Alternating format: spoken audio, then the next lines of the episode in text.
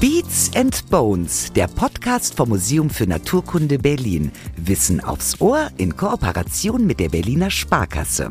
Ja, man hat ja einen Aufbauplan. Ist da nur peinlich, wenn man dann aus Versehen die Schrauben in die Hose steckt und dann anschließend fragt, wo sind denn die Schrauben geblieben? Alle Kollegen suchen und nach zwei Minuten greift man in der Tasche und findet dann die Schrauben. T-Rex Tristan Otto steht wieder gut verschraubt und mit beiden Beinen auf dem Boden. Nach zwei langen Jahren blicken wir nun endlich wieder in sein sympathisches Antlitz mit den 50 messerscharfen Zähnen. Die Reise zu uns hat der Wahlberliner nicht allein angetreten. Seine Travel Buddies sind hier und sie haben viel zu erzählen. Heike Sträbelow ist seit 2019 am Museum für Naturkunde Berlin. Dass sie im Team Tristan ist, erkennt man schon von Weitem an ihrem knallgelben Dino-Pulli. Wenn nicht gerade ein T-Rex ihre volle Aufmerksamkeit fordert, dann hütet Heike als Sammlungsmanagerin für fossile Wirbeltiere sage und schreibe 1,2 Millionen Objekte.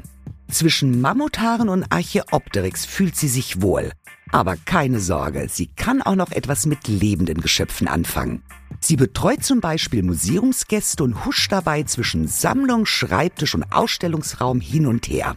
Hauptsache, es wird nicht langweilig. Mit Tristans Ankunft wurde ihr Wunsch erhört. Für sie hat damit ein neues Abenteuer begonnen. Und das hat sie gemeinsam bestritten mit Markus Brinkmann, paläontologischer Präparator und seit 17 Jahren am Museum. In passender Ergänzung zur Heikes gelben Pulli erscheint er stilsicher im Blaumann. Sollte ich seine Arbeit grob beschreiben, dann so. Gibt man Markus einen Stein, gibt er ihn dir zurück in Form einer Muschel oder eines Skeletts oder, oder, oder. In seiner Werkstatt repariert, repliziert und konserviert Markus mit viel Geschick und feinem Gespür. Ausgestattet mit Druckluftsticheln, die aussehen wie Zahnarztbohrer, Schleifgeräten und Mikroskopen und einem Schrank voller kryptischer Chemikalien entstehen so die Objekte, die einmal im Ausstellungssaal oder in den Händen der ForscherInnen landen. In seiner Hand sind Knochen also gut aufgehoben. Team Dino ist also komplett und trifft jetzt auf Moderator und Host des Podcasts Lukas Klaschinski. Das Jahr 2022 war für das Museum ein besonderes. Tristan, der T-Rex, ist zurück und mit ihm eine Menge Besucherinnen und Besucher. Heike Markus, ihr habt ihn auf seiner Reise begleitet und dank euch steht er jetzt wieder in voller Pracht im Dinosaal. Für alle, die nicht jeden seiner Schritte durch die Welt mitverfolgen konnten, muss ich mal stellvertretend fragen, wo war er denn? Also, wir fangen in Berlin an, dann sind wir nach Kopenhagen. Okay.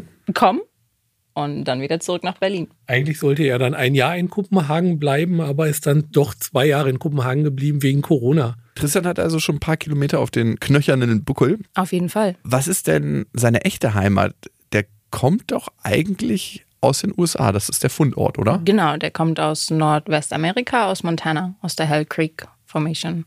2010 wurde Tristan entdeckt. Markus, du als Präparator. Wie lange dauert es denn, bis man alles ausgegraben hat und so weit präpariert, dass man das Skelett als solches ausstellen kann. Ja, es ist immer relativ schwierig, je nach Fundlage, wo der gefunden wird, ob dann darüber relativ viel Gestein abgebaut werden muss, wenn er mitten im Berg wird und man sieht da nur einen Schwanzwirbel, der rausguckt und dann muss man sich ja langsam eingraben und dann muss man dann die oberen Schichten abtragen und dann legt man den dann eben nach und nach frei und birgt dann die einzelnen Knochen und die müssen dann eben auch noch präpariert werden und je nachdem, wie das Gestein ist, ob es sich einfach zu präparieren lässt oder eben schwer präparieren lässt.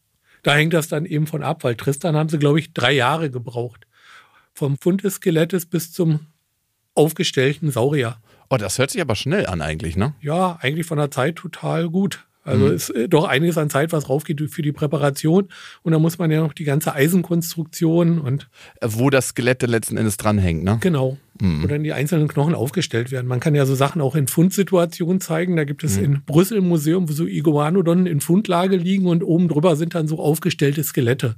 Aber ich finde schon, das zumindest meine persönliche Meinung ist schon imposanter eigentlich, wenn, wenn er richtig aufgestellt ist und man die Größe erleben kann. Ja, auch gerade so für Kinder oder so. Und auch gerade ein Tyrannosaurus Rex ist dann doch schon interessant und imposant, sich das dann anzuschauen von der Größe. Wovon hängt es denn eigentlich ab, ob man einen Fund gut bergen und präparieren kann? Im A, wo der Fund liegt. Mhm. Ob Du man meinst, viel, ob es im, ob es im auch, äh, im Berg oder- liegt Mhm. oder so, dass man relativ viel abtragen kann. Mhm. Am optimalsten ist ja im Steinbruch, dass das eben nicht so stark verwittert ist, aber dass man eben die oberen Schichten mit dem Bagger abtragen kann Ah. oder langsam zur Fundschicht runtergraben kann Und nicht alles händisch machen und muss. alles händisch machen muss. Und das andere ist eben mit der Erhaltung. Wenn das umgebende Gestein relativ hart ist, ist es schwierig, das dann teilweise zu präparieren, wenn das Fossil genauso hart ist wie das umgebende Gestein und dann, dass das ziemlich verbacken ist. Dann muss man das teilweise abschleifen oder mit dem Druckluftschickel fein Das ist dann runter sehr viel händische Arbeit ist einfach. sehr, sehr viel händische Arbeit und das dauert eben seine Zeit. Ja. Und bei anderen Sachen, da schlägt man drauf und das platzt dann so ab und das Fossil liegt gleich frei. Hört sich befriedigender an. Ja, aber es ist eben so. Mal gewinnt man, mal verliert man. Die Puzzlearbeit, ne? Die Puzzlearbeit macht eben. es. Und ob es mehrere Stücke sind oder ob man viel Klebearbeiten bei den einzelnen Stücken hat oder ob es in eins ist, ob man Sachen ergänzen muss. Wie viele T-Rex-Teile wurden denn am Ende gefunden? Also 173 Knochenteile wurden dann gefunden und Tristan ist einer der zehn besterhaltensten Skelette der Welt und Wow. hat den besterhaltensten Schädel. 98 Prozent, oder? 98 Prozent Mhm. Das ist ziemlich gut. ist der Schädel. Das ist ein Wahnsinn. Und das ist, glaube ich, das, was an so einem Skelett auch am meisten wert ist, ne? Der Schädel wahrscheinlich. Das ist am eindrucksvollsten mit den äh, großen Zähnen und Ich glaube, alles, was so gut erhalten ist oder in einer so guten Form auch erhalten ist, ist sowohl für Besuchende als auch für Wissenschaftler und Wissenschaftlerinnen einfach ein, ein riesen Mehrwert, weil das die Basis ist, wo alles irgendwie beginnt an der Vollständigkeit der Fossilien. Man muss nichts mehr ahnen dann oder nicht mehr so viel erahnen und selber nachrekonstruieren. Genau, naja, jede Ergänzung birgt natürlich auch immer eine Interpretation einfach und einen Spielraum. Und je vollständiger die Funde sind, umso besser. Okay, der Schädel war zu 98 Prozent vollständig. Wie sieht's denn mit dem Rest aus? 173 Knochenteile wurden gefunden. Wie viele Knochenteile hat so ein ähm, T-Rex denn normalerweise? 300. 300. Okay, also gut mehr als die Hälfte. Ja, und das ist schon, das ist, das ist super. Das ist ultra viel. ja, ist, Ja. War Tristan ausgewachsen eigentlich? Tristan war laut wissenschaftlichen Untersuchungen auf jeden Fall geschlechtsreif und zwischen 17 und 20 Jahre alt. Okay, und woran erkennt man das? Rein an der Größe, ob er ausgewachsen war und wie alt er war? Also die Knochen oder die Struktur der Knochen, zum Beispiel die Wirbelfortsätze, wachsen, je älter die Tiere sind und auch die Muskelansatzstellen, gerade wenn die Tiere in der Pubertät sind, nehmen die sehr viel Masse und äh, Gewicht zu. Dann verändern sich die Muskelansatzstellen an den Knochen. Man kann relativ gut sehen, wie schwer das Tier war. Und je größer das Tier, je größer die Ansatzstellen, je größer ausgeprägter die Funktion. Wie alt ist so ein T-Rex geworden? Circa 30 Jahre, oder? ja, Ja, 30 okay. Jahre. Welche Maße hatte er in seinem Alter? So zwischen 20 und 25, habt ihr gerade gesagt? 17 und 20. 20. Zwischen 17 und 20. Welche Maße hat er da gehabt? Also, Tristan ist circa vier Meter hoch Hui. und zwölf Meter lang. Also wie ein Linienbus hoch und Mhm. wie ein Linienbus lang so circa. Wie ein Linienbus lang. Wow, das ist schon ganz schön gewaltig. Wie seid ihr eigentlich zu Tristan gekommen? Herr Brinkmann, fangen Sie an. Ja, unser Generaldirektor kommt ja eigentlich aus London. Nils Nielsen und Jens Jensen, die Besitzer, wohnen in London und die haben dann den Museumsleiter in London gefragt, ob er Tristan aufstellen würde und bis dem und dem Termin. Und er hat wohl gesagt, nö, wird er nicht schaffen. Und unser Generaldirektor hat gesagt, das kriegen wir hin, kein Problem. und äh, so ist Tristan bei uns im Museum gelandet. Und das Und hat wie auch bist du bei. Tristan gelandet? Also wir haben drei Präparatoren in der Ausstellungsabteilung und die sind alle zoologische Präparatoren. Und ich bin ja geologisch-paläontologischer Präparator und dann haben sie mich angefragt, ob ich da mithelfen könnte, den Schädel abzugießen. Und so habe ich dann den, mit den Kollegen das zusammen gemacht. Wie war denn das für euch, als ihr Tristan das erste Mal gesehen habt? Ja, schon beeindruckend. Tristan ist ja angekommen und sollte eigentlich ankommen und dann hat sich die Lieferung, glaube ich, ein bisschen verzögert. Du hast ihn vor mir gesehen. Dann war es ja so, dass wir den Schädel nochmal abgegossen oder besser, der sollte eingescannt werden und dann hat das nicht ganz so geklappt. Und dann haben wir die Originalknochen eben abgegossen, weil der Schädel von Tristan ist ja separat in der Vitrine untergebracht, der Originalschädel. Und das Skelett muss ja dann auch einen Schädel haben. Und dann haben wir dann die einzelnen Knochen eben abgeformt mit Silikon ausgegossen. Und da muss unser Schlosser damals noch eine Konstruktion gebaut, um den Schädel, der besteht ja aus 48 Knochen, eben wieder zusammenhält, dass man den dann komplett auf, den, auf das Skelett montieren kann. Aber vielleicht müssen wir Lukas dazu erzählen, warum der Schädel nämlich nicht vorne am Skelett dran ist. Ja, das würde mich jetzt auch interessieren. Das würde doch Sinn ergeben. Der Originalschädel ist schlichtweg zu schwer. Und auch die Einzelteile sind zu fragil, als dass man ihn wirklich zusammenhängend präsentieren könnte, weil man entsprechend entweder eine sehr gute Metallkonstruktion dazu bräuchte, die auch wiederum Gewicht hat. Und mit 160 Kilogramm Ja. ist es einfach zu schwer. Ja, dann hätte man statisch noch einiges eben machen können, dass man eben Ja. unten dann noch ein Eisen runter unterm Dann hätte der Kopf auf jeden Fall muss. nicht frei hängend am, am Das wäre Skelett. schade ein gewesen. Seil. Ja, das wäre wär schade gewesen. Und jetzt ist die Rekonstruktion, sind wir, glaube ich, bei 60 60 Kilogramm. Kilo. Der Ähm, Kunstsalzabguss. Genau. Und der ist mehr oder weniger zusammenhängend. Auch, ähm, Genau, und der wird dann einfach, ist so eine Konstruktion und wird dann einfach in so ein genau, also so ein, ein gut, gut funktionierendes Stecksystem. Genau. Das kann man sich vielleicht gar nicht so vorstellen, aber es funktioniert Genau, beim der, T-Rex dann der doch auch. Schädel von Tristan, wie schon gesagt, ist dann, glaube ich, in drei Kisten untergebracht. Die Knochen und dann zusätzlich nochmal das Gestell und dann werden die einzelnen Knochen dann eben eingelegt in der Vitrine. Und bei dem anderen ist das eben komplett ein Schädel, der einfach nur rausgenommen wird und auf das Skelett aufgesetzt wird. Okay, check. War das schwierig, die Genehmigung dafür zu kriegen, die Silikonabgüsse zu machen? Das ist wahrscheinlich nicht ganz so unkompliziert, wenn der T-Rex im Privatbesitz ist, ne? Er sollte eigentlich eingescannt werden, weil das dann doch etwas schonender ist Ja. als mit äh, Silikon auf den Originalknochen. Aber Das ist alles eine Frage der Genehmigung. Aber das Problem war, es war der Zeitdruck und der Öffnungstermin stand fest. Und dann sollte eigentlich, sollten wir eigentlich nur die ausgescannten Ausdrücke abgießen. Und dann gab es eine Liste von 1 bis 48. Und dann hat das Ausdrucken so lange gedauert. Und dann sind wir parallel hinten in der Liste angefangen und haben dann von den Originalknochen die Form gemacht. Und dann Weil- habt ihr. und dann hat man gesehen, dass die Qualität bei den Originalknochen wesentlich besser ist als bei den Ausdrücken, weil dann bei den Zähnen auch die kleinen Riffelstrukturen Mhm. von den Zähnen vernünftig rauskamen. Und dann haben sie nachträglich überlegt, dass wir dann doch vom Originalschädel die ganzen Abgüsse machen sollen. Das ist ja auch gut, dass es das gibt eigentlich, ne? Die Abgüsse. Ich meine, selbst diese Formen von dem Schädelknochen, die man dann ja immer wieder replizieren kann, oder? Selbst das ist ja schon wahrscheinlich viel wert, ne? Auf jeden Fall. Also es wurden ja auch nicht nur von dem Schädel 3D-Scans gemacht, sondern auch Oberflächenscans von allen anderen Knochen, also auch von den insgesamt reiner Knochen, auch von den Duplikaten einfach, damit man bei Bedarf, welcher Bedarf das auch immer sein mag, die Sachen duplizieren kann. Ja, geforscht werden darf ja an ihm erstmal nicht, weil er im Privatbesitz ist, ne? Ja, da haben sich die paläontologischen Wissenschaftler irgendwann mal drauf geeinigt, weil etliche Stücke, die publiziert wurden und im Privatbesitz waren, sind dann irgendwann verschwunden. Und dann haben die irgendwann gesagt, dass ein Stück, wo man drüber publiziert, im Museum hinterlegt werden muss. Wenn jetzt die Art wieder neu beschrieben werden muss oder einer da was machen will, dass er dann eben das Stück noch hat, Ja. weil sind etliche Sachen dann eben auch verschwunden, die dann Okay. Und dann haben sich irgendwann mal geeinigt, dass so ein Stück dann eben im Museum hinterlegt sein muss, damit man da was äh, wissenschaftlich publizieren kann. Presse ohne Ende, knapp drei Millionen Besuchende und jetzt sogar eine ganze Folge nur für ihn? Der T-Rex wird ganz schön gefeiert. Wer die Kardashian-Familie kennt, der fragt sich hier natürlich, was hat der denn eigentlich dafür getan, dass er so viel Aufmerksamkeit bekommt? Auffallend kleine Hände hatte er, aber die hat auch Trump und der verdient nun wirklich keine Aufmerksamkeit. In Sachen Körpergröße kann Tristan mit seinem Nachbarn im Dinosaal, dem Giraffa-Titan Brancae, auch nicht mithalten. Aber wenn ihr seinen Schädel mal genauer betrachtet, der erzählt die Geschichte eines besonderen Dinosauriers. Der T-Rex stand zu Lebzeiten an der Spitze der Nahrungskette. Sein Kiefer muss so kräftig gewesen sein, dass er ein Auto problemlos hätte zerbeißen können.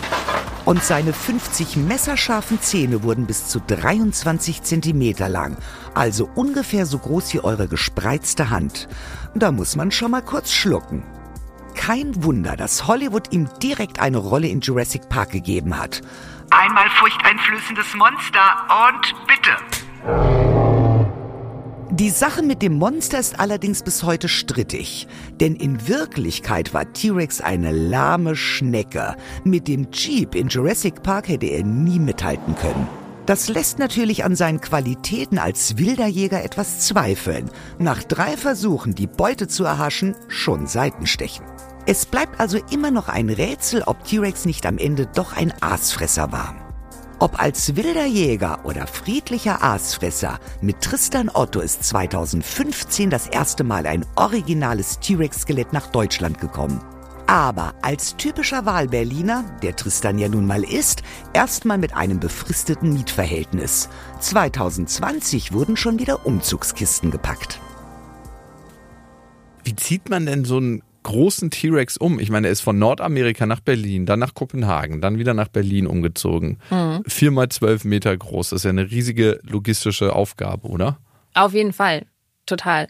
Also ich muss dazu sagen, ich war beim ersten Tristan-Aufbau noch nicht dabei. Mhm. Ich habe erst später angefangen und bin dann erst zum Abbau beziehungsweise zum Aufbau nach Kopenhagen dazu gestoßen. Und das Gute war, und da könnten wir vielleicht kurz Herrn Thomas Schossleitner erwähnen, in aller Ehre, der heute leider nicht dabei sein ja. kann, der eigentlich mit zum Dreierteam mit dazugehört, mhm. der ähm, uns die ganze Zeit auch begleitet hat. Der hat die Koordination vorab gemacht, bevor ich dazu gestoßen bin. Ich bin sozusagen auf eine gute Grundlage gestoßen, weil wir schon bestimmte Assessments, Werte, Höhe, Größe ähm, schon aufgenommen hatten. Mhm. Das heißt, zwei Köpfe beziehungsweise drei Köpfe denken in diesem Fall auch mehr und besser, weil bei 300 Knochen, 12 Metern mhm. Länge, ähm, vielen Komplikationen, Zeitdruck, ähm, Zusammenarbeit mit verschiedenen Teams, mit externen Museen, da kommt einfach eine Menge zusammen. Aber grundsätzlich ist es dann auch so simpel, wie schwierig es ist. Man baut den auseinander. Man mhm. baut den auseinander und man packt ihn in Kisten und man zieht ihn um. Mhm. Markus, du warst ja beim Abbau in Berlin dabei. Das war jetzt mit medialer Begleitung.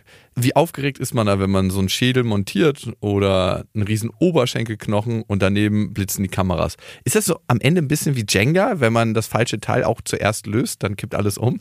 Ja, man hat ja einen Aufbauplan. Ist da nur peinlich, wenn man dann aus Versehen die Schrauben in die Hose steckt und dann anschließend fragt, wo sind denn die Schrauben geblieben? Alle Kollegen suchen und nach zwei Minuten greift man in der Tasche und findet dann die Schrauben. Okay. Gut, kann das auch passieren. war dann schon. Aber sonst, man ist schon aufgeregt, erste Mal. Und ja. auch beim ja. zweiten Mal. Auch beim Grad, dritten Mal. Auch beim dritten Mal. Weil A ist das ja ähm, Privatbesitz, man ist dann besonders vorsichtig und der größte Knochen wiegt 220 Kilo. Wow. Und das ist ja. ja doch immer. Und wenn man den dann oben hoch hat. Ja, da würde ich jeder, mal sagen, da hatten wir einen guten Tag, ne? Ja, und jeder Raum, wo er aufgestellt wird, hat eben so seine Eigenart, dass man da rankommt und wie man da rankommt, wie man es hochzieht.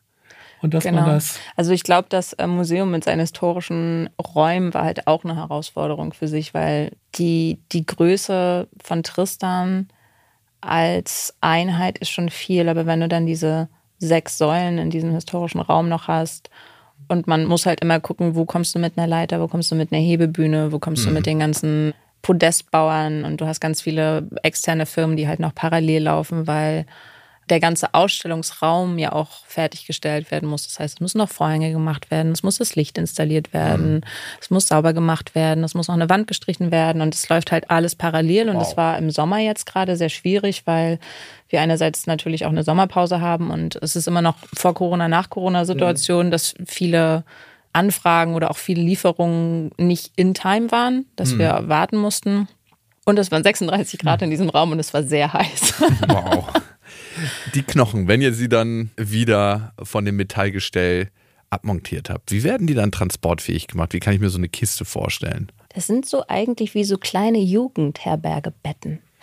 Ja, also als Tristan ankam, haben sie dann einfach so wie eine Lieferung mit Weinflaschen, dass das mit, oder schweren Sachen, dass das mit PU-Schaum ausgeschäumt wurde in so mhm. Plastiktüten. Und als wir jetzt nach Kopenhagen umziehen sollten, war ja auch die Diskussion, dass Tristan nach einem Jahr wieder zurück sollte, mhm. haben wir dann eben so Schubladen bauen lassen. Haben wir gesagt, genau. sinnvoll wäre es ja, wenn er jetzt hin und wieder zurück, dass man was Vernünftiges baut, wo man dann ah. die einzelnen Knochen einzeln einlegen kann.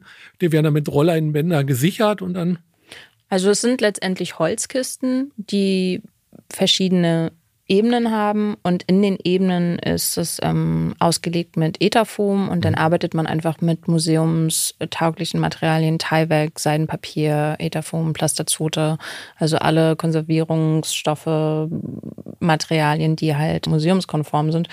Und das hat sich auf jeden Fall gelohnt. Ich glaube, das Einpacken in Berlin auf dem Weg für den Weg äh, nach Kopenhagen mit der Anfertigung der Kisten, das war schon sehr aufwendig, weil wir gerade also die Knochen müssen auch so gelegt werden, dass sie sich nicht berühren, dass genug Platz ist, dass man es ordentlich rausholen kann, dass du gute Griffe hast, dass die Schubladen dir nicht rausfallen, wenn sie einen Kippwinkel haben, weil das Gewicht, wenn du sie rausziehst, äh, zu weit dann vorne auf vorne verlagert ist. Du musst wieder verschließbare Optionen haben, dass du sie aufmachen kannst, zumachen kannst. Du musst halt an ganz, ganz viele Details denken, mhm. die dir oft erst auffallen, Learning by Doing.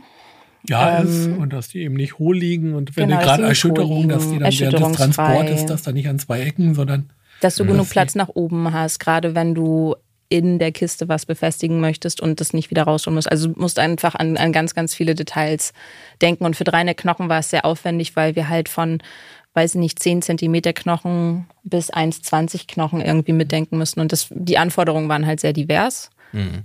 Genau, deswegen war das Einpacken eine sehr komplizierte Sache. Wir haben uns da auch von einer externen Firma unterstützen lassen, weil wir einfach auch nicht die personellen Möglichkeiten intern haben oder hatten. Und das hat sehr, sehr gut funktioniert und wir waren äh, sehr zufrieden damit mit dem Ergebnis. Und genau, aber diese kleinen Jugendherbergebetten, in denen die Tristan-Knochen jetzt liegen, ähm, sind, sind sehr gut. Und ich glaube, dem ging's und dem geht's auf dem Transport eigentlich immer super, weil es ist toll, toll, toll. Nichts kaputt gegangen. Sehr gut. Das ist ja dann am Ende wie ein richtiger Betriebsausflug wenn die kleinen Jugendherbergsbetten wieder in Kopenhagen gefüllt werden. Du warst, Heike, in Kopenhagen dabei bei dieser eine Woche Abbauzeit, ne? Ja.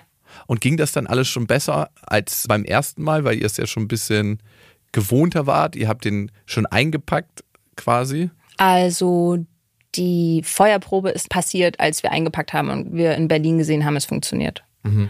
Und das Auspacken macht natürlich irre Spaß weil man irgendwie auch seine eigene Arbeit mitbetreut und irgendwie weitermacht. Das ist was sehr Befriedigendes, dass man was beendet und gleichzeitig wieder neu anfangen kann.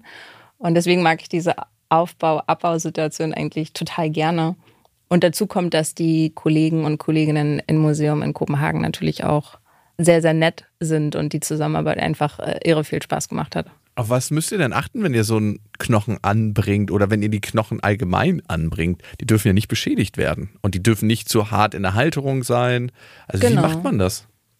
Also ich glaube, es wird jetzt schwierig, jemanden zu finden, der irgendwie in seinem Lebenslauf stehen hat, oh, ich habe schon drei Tyrannosaurier aufgebaut.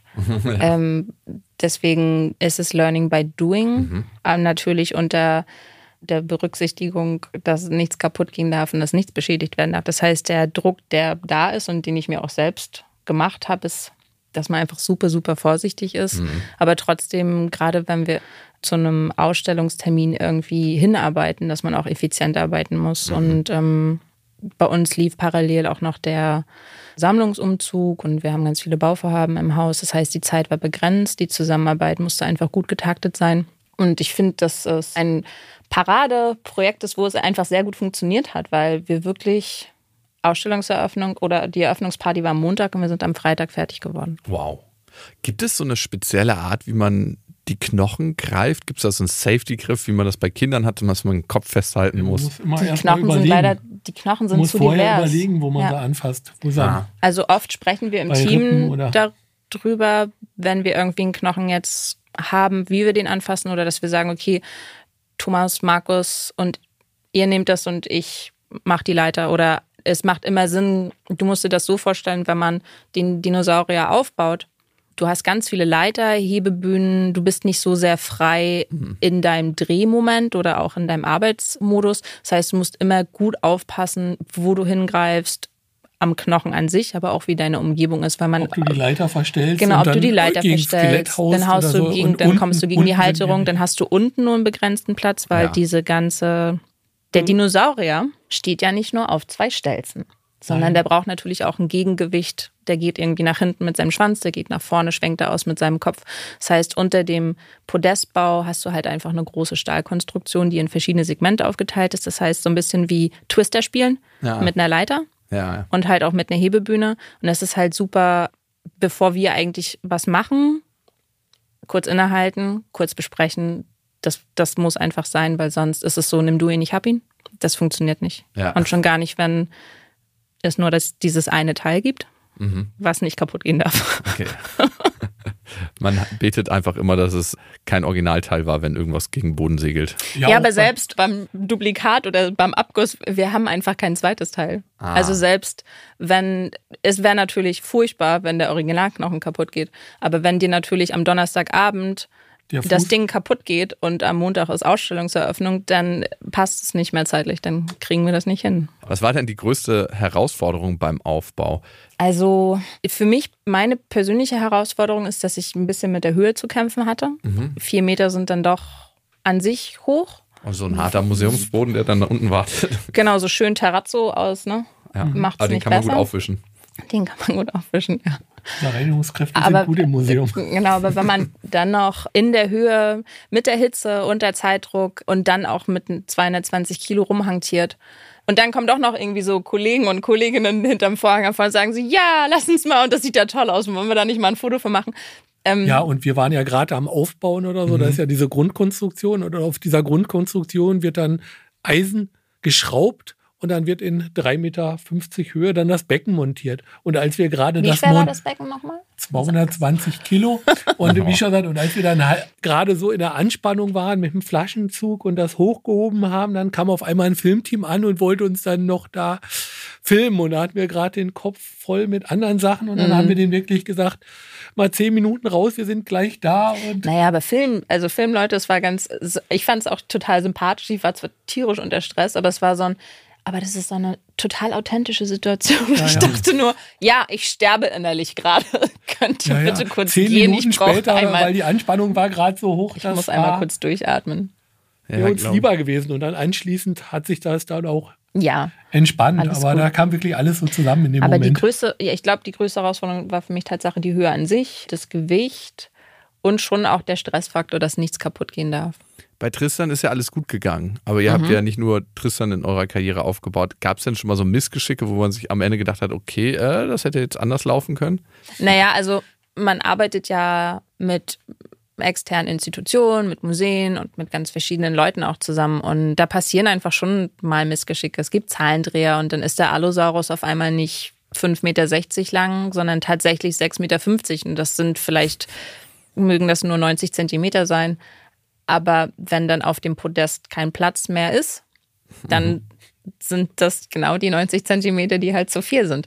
Es gibt schon auch ein paar Pannen. Also ich glaube auch bei der Pubis, dass die Pubis halt nur mit vier Schrauben gehalten wird und das 220 Kilo wiegt und dann ist es so, Markus, Markus, hast du die Schrauben hinten in deiner Hosentasche? Und genau, also es gibt diese kleinen und großen Momente, die man verflucht, aber die auch wenn man im Team gut zusammenarbeitet, dann irgendwie gelöst werden können. Mhm. Wie gesagt, man versucht auf alle möglichen Szenarien irgendwie vorbereitet zu sein, so absurd sie auch sein mögen. Mhm. Manchmal reicht es schon, dass einer über ein Kabel stolpert und eine Kiste ja. in der Hand hat und oh, aber ich könnte die lustige Geschichte erzählen von, von unseren lieben netten Kollegen und ich hoffe, er ist mir nicht böse, wenn ich das jetzt hier mache. Abdi Hedert aus äh, Kopenhagen, der hat sich mal, es gab eine, er hat eine ähnliche Aufbausituation. Mhm. Und das ganze Team war unter Stress, weil es ein, ein, Aufbau auch war und es gab eine Deadline und es waren, alle waren gestresst. Er hat eine Plastikkiste genommen und hat halt sie glauben lassen, dass in dieser Plastikkiste das wertvolle Stück drin ist, was noch zum Aufbau gefehlt hat. Und dann hat er so getan, als würde er stolpern und ist hingefallen mit dem Stück in der Hand. Und alle sind halt komplett ausgerastet, weil sie gedacht haben, das Stück ist kaputt aber das Stück war nicht drin. Und das war aber dieser Schreckmoment. Es war wie so eine Beerdigungsparty, wo auf einmal alle loslassen und dann durchdrehen. Und das hat aber dazu geführt, dass sich dann an dem Tag zumindest alle entspannt haben, weil alle schon den Schreck hatten. Ja, ich weiß nicht, wir. Psychologisch wertvoll. Es war ein psychologisches, genau. psychologischer Wert. Also, wie schon gesagt, mit dem Kollegen hat es total Spaß gemacht, in Kopenhagen zusammenarbeiten. Ja, wir hatten auf jeden Fall den gleichen Humor. Genau. Genau mein Humor. Übrigens, in Deutschland wurde bisher kein T-Rex gefunden. Die haben zu Lebzeiten der Kreidezeit Nordamerika bevorzugt. Das Buffet war dort üppiger. Mit weniger Nahrungsangebot sind die Dinos in Deutschland dann etwas kleiner geraten. Bei denen müsste Heike beim Aufbau sicher nicht mit Höhenangst kämpfen. Da wäre zum Beispiel der Plateosaurus engelharti aus der Trias und damit älter als der T-Rex. Weltweit der fünfte Dino-Fund, kommt aus Nürnberg und wurde 1834 gefunden. Um einen Plateosaurus zu sehen, müsst ihr nicht weit gehen. Er steht neben Tristan im Ausstellungssaal. Und natürlich darf ich einen nicht vergessen, der heimische Star, der Archaeopteryx. Das evolutionäre Verbindungsstück zwischen Echsen und Vögeln kommt aus Sollenhofen in Bayern. Ein Exemplar davon steht auch im Museum. Aber nun zurück von klein zu groß. T-Rex Tristan ist dank Heike und Markus sicher auf die Füße gekommen. Aber was wäre, wenn wirklich mal etwas kaputt geht? Ein Ersatzteillager gibt es ja nicht. Und eine Nachbildung ist, wie Heike sagt, sehr aufwendig und dauert lang. Gut, dass es Markus und seine Werkstatt gibt.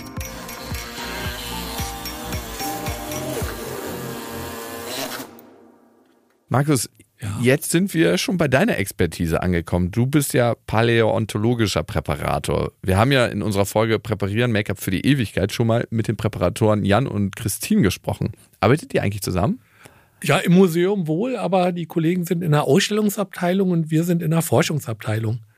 Von der Ausbildung ist das unterschiedlich. Mhm. Es gibt da drei Fachrichtungen. Einmal sind das die Tierpräparatoren, mhm. geologisch-paläontologische Präparatoren und gerichtsmedizinische Präparatoren. Ah. Einiges ist dann übergreifend, Formbau oder so, das machen die Kollegen in der Zoologie und das machen wir ja auch. Mhm. Aber eben Präparieren von Tieren, das habe ich nie gemacht. Aber, Aber ich. Ja. ja. Und, ja. Äh, und dann eben Freilegen von Fossilien oder so. Ja, dann, oder Stein, äh, Sägen von Steinen, Schleifen. Aha. Das ist dann schon wieder was anderes. Warum sind die Knochen von Tristan eigentlich schwarz? Ja, das ist eben, weil das äh, Gestein, wo Tristan drin gefunden wurde, relativ dunkel war. Mhm. Und dann durch sind ja die Knochen erst in Aragonit und die werden dann umgewandelt in Kalzit. Und dann, wie bei Tropfstein, kann man sich das vorstellen, dass Wasser in den oberen Schichten eben durchfließt, mhm. teilweise eben auch Farbstoffe teilweise aus dem darüber liegenden Gestein mitnimmt und das wird dann in den Knochen eben angelagert. Das ist jetzt zum Beispiel Holzmaden, ist aus dem unteren Jura Schichten und da sind dann auch die Fossilien schwarz. Genau, alle. Also es ist alle nicht nur dann irgendwie genau, ähm, nur eine Art oder nur nee. irgendwie Artgattung oder nur eine bestimmte äh, Tierart oder so, sondern halt Seelilien, genau, Seelilien, Saurierknochen, alles ist halt, alles ist schwarz. Also ihr könntet durch ein Museum laufen und anhand der Knochenfarbe schon eigentlich die Zeiten so ein Stück weit einschätzen? Nicht unbedingt, weil Tristan ist ja, das eine ist ja unterer Juraholzmaden mhm. und das andere ist ja obere Kreide von Tristan. Das ist mehr so ungefähr die Farbe der ah, ja. äh, Knochen. Da weiß man teilweise schon aus was für Schichten die genau. ungefähr kommen, wenn man die Zeit weiß. Man hat schon eine grobe Orientierung. Also oft macht es dann Art, Gattung und dann die Farbe. Man kann sich dann so durch kleine Puzzlearbeiten irgendwie so vorarbeiten, wenn du irgendwie weißt, es ist halt ein Tyrannosaurus, der so und so aussieht. Oder es ist genau Holzmaden oder die ähm, Sohlenhofen-Sachen. Sohlenhofener Plattenkalke. Genau, das ist dann da kann man sich schon ein Stück weit auf jeden Fall ähm, eine Orientierung verschaffen. Wenn man die Knochen von Tristan anfassen würde, es gibt ja auch unterschiedliche Steinhärten. Ne? Wie hart ist das Gestein? Kalk, ganz normal. Ich glaube, Härtegrad 8. Härtegrad 8, kannst du das, äh, also kannst du mir das erklären, Herr ja, Brinkmann? Ich habe keine Ahnung von Härtegrad Es gibt da eine Mosche Härteskala und da ist, fängt das mit 1 an. Mit ist das dann sehr weich? Das ist sehr weich okay. und Diamant ist eben 10. Okay. Ja, aber dann sind kann wir man schon ordentlich. einritzen und 8 ist schon relativ. Würde ich jetzt auch 7, sagen. Hatte ich auch das Gefühl, dass Tristan eine 7, 8 ist. Also vergleichbar mit einem Feldstein, den ich finde. Ja, aber wie schon gesagt, es ist eben bei den dünnen Rippen oder so und teilweise sind dann auch Klebespuren, weil die haben ja teilweise auch geklebt. Man weiß nicht, ob der Kleber dann hält. Man muss da schon eben relativ vorsichtig sein. Mhm. Wenn man dann eben eine 80 Zentimeter Rippe hat, die da nur einen Durchmesser von 4, 5 Zentimetern wow, hat. Das ist fragil. Dann muss man doch schon ein bisschen Vorsicht walten lassen und gucken, wie man das dann echt, hm. anpasst. Und dann sind dann mal, ist da eine Schraube drin, muss dann ins Loch rein, das dann mit einer Mutter gegengekontert wird. Und von der anderen Seite muss das in so einer Eisenkonstruktion reinpassen, die Rippen, dass die eben wow. halten. Und dann, und dann, und dann in, hofft man, dass es hält. Met, und dann in drei Meter Höhe. ja. Sonst kommt es auf deinen Tisch in der Werkstatt, oder?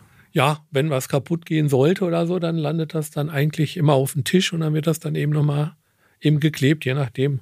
Bist du auch handwerklich begabt zu Hause? Kann ich mir das so vorstellen, dass man das übertragen kann? Dass du da. Da muss ich jetzt kurz für Herrn Brinkmann einspringen. Ist er Ja? auf jeden Fall. Okay, Nette Kollegin. sehr gut.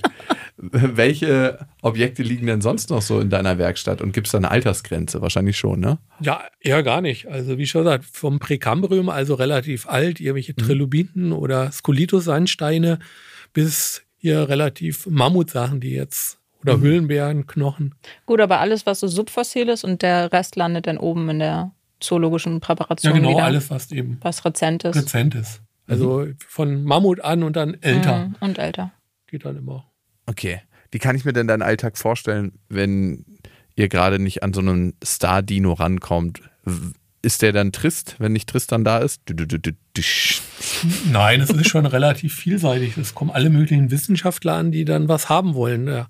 Jetzt bin ich gerade dabei, einen Saurierknochen aus Ägypten eine Form zu bauen. Parallel hatte ich jetzt irgendwelche Goniatiten aus dem Sauerland präpariert. Jetzt habe ich noch einen Schweineschädel aus dem Sudan gerade bei mir Ah. auf dem Tisch da, den sie jetzt auf der letzten Sudan-Exkursion mitgebracht haben. Und das ist ja immer wieder eine Überraschung, ne? Also klar, du wirst schon vorher informiert, das wird ja nicht einfach auf deinem Tisch abgelegt, ne? Ja, die kommen dann an und sagen, hier, ich hab da was, kannst du das mal freilegen? Und dann weiß man ja auch nie, wie das Fossil erhalten ist, ob da, ob es komplett ist, ob Sachen fehlen, ob da Brüche sind. Und wie gehst du da vor als erstes? Nimmst du einen Pinsel oder guckst du einfach erstmal rauf und dann weißt du schon, was du nimmst? Ja, man guckt erstmal rauf und dann tastet man sich dann langsam im Gestein vor, weil meistens guckt da nur eine kleine Ecke aus dem Gestein hervor und dann Okay. tastet man sich langsam vor. Ist ja auch eine Arbeit, wo man Geduld braucht, ne? Was mu- muss so ein guter Präparator aus deiner Sicht mitbringen? Muss ich mal die Kollegen fragen, die gut sind.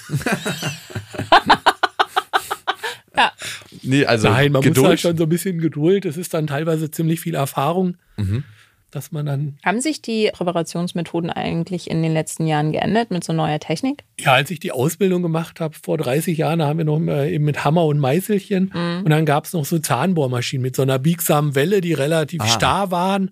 Und dann mit so einem Schlagewerkzeug. Mit, äh, und jetzt gibt es eben so Druckluftpräparierstichel, die relativ gut in der Hand liegen. Ah, super. Und man kann, muss auch manche Sachen dann eben auch trotzdem noch jetzt mit Nadel per Hand präparieren und freilegen. Aber man kommt auch dadurch schneller voran, oder? A, schneller voran und B, die Maschinen sind auch A, nicht äh, besser zu handeln, dass die nicht so starr sind wie die alten Sachen und auch genauer. Die Mhm. Ah, sind ja. dann relativ eng und äh, schlagen dann auch genau und den Abstand, dass man dann wirklich sich zum Fossil langsam vorarbeiten kann. Bei den anderen, die wackelten dann in der Spitze und waren nicht so genau und das hat sich jetzt wirklich die letzten Nicht so präzise einfach, oder? Ja, genau, nicht Mhm. so präzise. Also das hat sich die letzten 20 Jahre relativ stark verändert. Schön, gut zu hören für eure Arbeit. Und dass wir hier uns hinter den Kulissen alles angucken dürfen, das haben wir unserem treuen Kooperationspartner der Berliner Sparkasse zu verdanken. Und auf dem Instagram-Account der Berliner Sparkasse seid ihr, liebe Hörerinnen und Hörer, immer schon vor der nächsten Beats und Bones Folge gefragt. Wir stellen euch da nämlich über die Instagram-Story Schätzfragen und die Auflösung gibt es dann immer hier im Podcast, professionell beantwortet von den Expertinnen und Experten des Museums. Heike Markus, es geht los. Wie viele T-Rex-Skelette wurden weltweit gefunden? Schnick, schnack, schnuck. Ladies first. Alter verschönert. Wie war das? ähm, ich würde sagen 100. Gehst du. denke, ja doch, so um die 100? 100 mit Einzelknochen. Ich glaube, der erste wurde 1905, glaube ich, gefunden. Dann Jetzt machst du aber gleich hier. 9. Also Okay. Ich denke, so zwischenzeitlich liegt ja immer das ganze Skelette oder einzelne Knochen Ja, okay. oder äh, Kno zusammenhängende Knochen. Aber um die 100. Wir einigen uns auf 100. 100 ist gut. Okay. Bei der nächsten Frage freuen sich vielleicht die HörerInnen, die durchs Latino mussten. Was bedeutet der Name Tyrannosaurus Rex? Herr Brinkmann, diesmal sind Sie dran. Oh, ich hatte kein Latein. Heike, deine. Ich hatte Latein, ich hatte auch Mittelägyptisch und Koptisch. Ich weiß nicht, ob das an dieser Stelle hilft. Aber übersetzt heißt das König der Tyrannenechsen. Mit einem Haps in dem Mund, wie viel Kilogramm vertilgt ein T-Rex mit einem Bissen? Ich schätze so 100 Kilo. Würde ich auch sagen. Wow. Guck mal, das sind wir beide, Markus, zusammen. Ja, ja, ja. Du, da reiche ich schon alleine. Wie schwer ist denn das Becken von Tristan? 220 Kilogramm. Wow. Das ist auf jeden Fall eine Menge und äh, das muss man ja auch erstmal tragen, beziehungsweise mit dem Kran anheben. Ihr beiden, vielen lieben Dank für eure Zeit. Es hat mir Spaß gemacht. Danke. Sehr Uns hat es auch Spaß gemacht. Gar nicht so schlimm, wie ich dachte. Da bin ich ja beruhigt, Markus. Im Gegenteil, ich finde, Team Dino darf sich mal ordentlich auf die Schulter klopfen. Die müssten jetzt, wo Tristan sicher und heile im Museum steht, ja wohl ein Stückchen leichter geworden sein. Wir verlassen die Dino-Welt und gehen in der nächsten Folge, quasi inspiriert von Tristans Wanderlust, auf Expedition. Und zwar zu den ersten ihrer Art. Biologe Michael Ohl kennt die Geschichten, die hinter Okapi, Monsterwespe und Co. stecken. Und die müssen erzählt werden. In zwei Wochen. Da hören wir uns wieder. Bis dahin, macht's gut und bleibt gesund.